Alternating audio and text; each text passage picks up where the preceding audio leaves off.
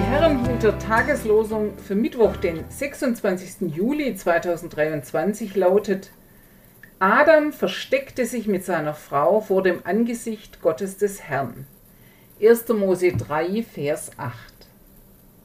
Geht das überhaupt? Sich vor Gott verstecken? Wenn ich davon ausgehe, dass Gott ist, dann wäre es doch eigentlich undenkbar, dass er mich nicht wahrnimmt, oder?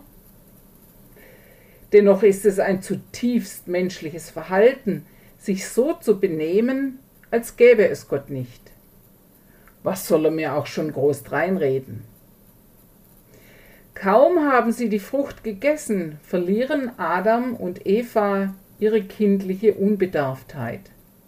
Sie erfahren, ich habe etwas getan, was ich eigentlich gar nicht tun wollte und was ich auch nicht hätte tun sollen. Es ist die bittere Erkenntnis, ich bin gar nicht so toll und so gut, wie ich mich selber gern sehe.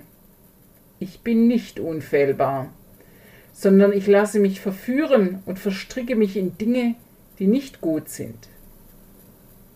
Adam und Eva erleben diese Erkenntnis hautnah. Sie entdecken, dass sie nackt sind, dass sie nichts haben, was sie vorweisen können, dass sie nicht mit stolz geschwellter Brust sagen können, seht her, wie toll wir sind. Und deshalb schämen sie sich, wollen nicht gesehen werden, verstecken sich. Sie fürchten, ertappt zu werden, zur Rechenschaft gezogen. Sie reagieren wie kleine Kinder, die sich die Augen zuhalten und meinen, wenn sie selbst nichts mehr sehen, dann könnten auch die anderen sie nicht sehen. Aber natürlich ist das auch keine Lösung. Sie können ja nicht ewig in ihrem Versteck bleiben. Aber wie soll es weitergehen? Der Grund für ihre Scham verschwindet ja nicht, während sie in ihrem Versteck hocken. Was sie getan haben, bleibt getan. Es muss sie jemand finden, der ihnen sagt, ich halte zu euch. Ihr seid mir wichtiger als das, was ihr getan habt. Ihr sollt nicht in eurer Scham verschwinden und untergehen. Ihr sollt leben. Gott findet sie. Immer und voller Liebe.